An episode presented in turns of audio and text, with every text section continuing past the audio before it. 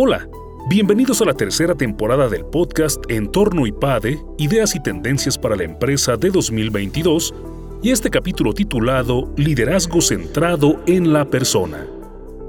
Carlos Llano, profesor, filósofo, escritor y uno de los fundadores del IPADE, marcó la vida de miles de empresarios a través de sus sesiones, cursos, clases, libros y conferencias.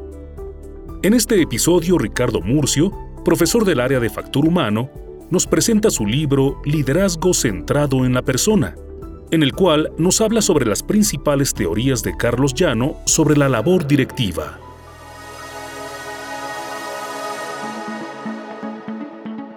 Mi nombre es Ricardo Murcio, soy profesor del área de factor humano y estoy aquí para platicar sobre el libro Liderazgo centrado en la persona que tuve oportunidad de publicar con editorial EUNSA en la Universidad de Navarra. El libro es una investigación, es un documento que presenta una investigación sobre la idea del liderazgo centrado en la persona, que fue la primera publicación que hizo Carlos Llano, ya como director y fundador del IPADE. El libro, por tanto, se compone de tres partes bastante fácil de diferenciar. Una primera parte que trata sobre quién es Carlos Llano, es un pequeño relato biográfico del autor. Acompaña a esa parte biográfica, dentro de esa primera parte, una investigación sobre los autores que más influyeron en el trabajo de liderazgo centrado en la persona. Y entonces hablamos de tres autores principales. Rensis Vickert investiga sobre cuál es realmente la labor del líder. Y lo que descubre Rensis Vickert es que hay líderes que se centran en perfeccionar la tarea, en perfeccionar el proceso. Y hay otros líderes que se centran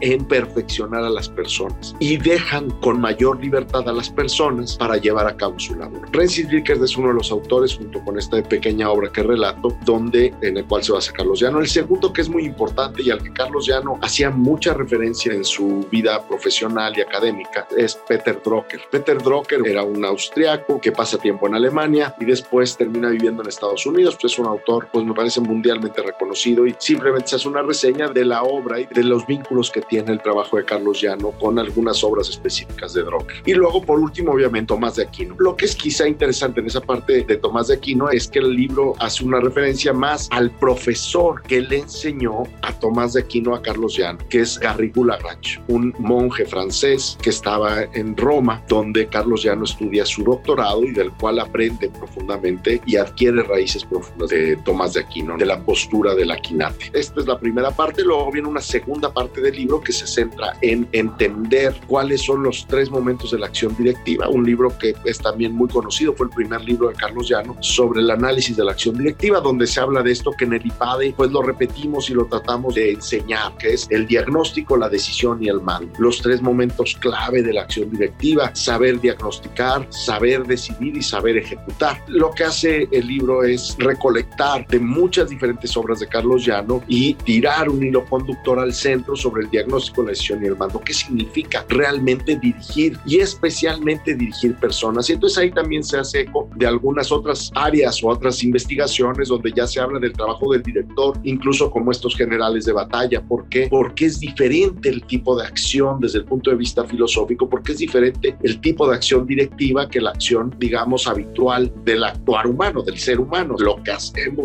día a día, pues se distingue y tiene una forma muy distinta de aplicarse en la acción directiva, en el director general. Es una forma distinta de vivir el actuar del ser humano, el actuar de la persona. Y luego viene ya una tercera parte del libro que se centra propiamente en la idea del liderazgo centrado en la persona. Y de nuevo lo que vuelve a trazar ahí el libro es este hilo conductor de que hay una raíz antropológica muy profunda en el liderazgo centrado en la persona, porque el liderazgo centrado en la persona es entender que de fondo se lidera a personas libres. Y esta es la gran diferencia con el líder que se centra en el proceso. Hay líderes en todas las organizaciones que se concentran en perfeccionar y perfeccionar y perfeccionar los sistemas. Me parece que incluso la actual tendencia de la robótica y todas estas ideas de la inteligencia artificial entrando a la empresa corre por el hilo conductor de que tenemos que tener un proceso estandarizado, una maquinaria estandarizada, una idea de que no se cometan errores en personas. Y lo que se trata de anular es, de alguna manera, la libertad y la creatividad, porque no queremos que en el proceso estándar, pues estos se interrumpa. En cambio, el liderazgo centrado en la persona es entender que el ser humano es una persona libre, que actúa en libertad. Y por lo tanto, el líder tiene que convencer personas, tiene que guiar, tiene que formar, tiene que educar a sí mismo y a los demás. Con esta raíz antropológica se explican los cinco pasos del liderazgo centrado en la persona, que tiene que ver básicamente con dirigir basado en objetivos, una idea que viene de Brock, después el convencimiento del objetivo, la motivación que se le tiene que dar a las personas para que alcancen el objetivo, luego dejar, y esta es una tarea que a los directores les cuesta mucho trabajo, que es delegar el trabajo en su gente, en sus colaboradores y dejarlos actuar para luego, digamos, simplemente ir orientando, reordenando, reorganizando el trabajo a través del diagnóstico de la decisión y el mando.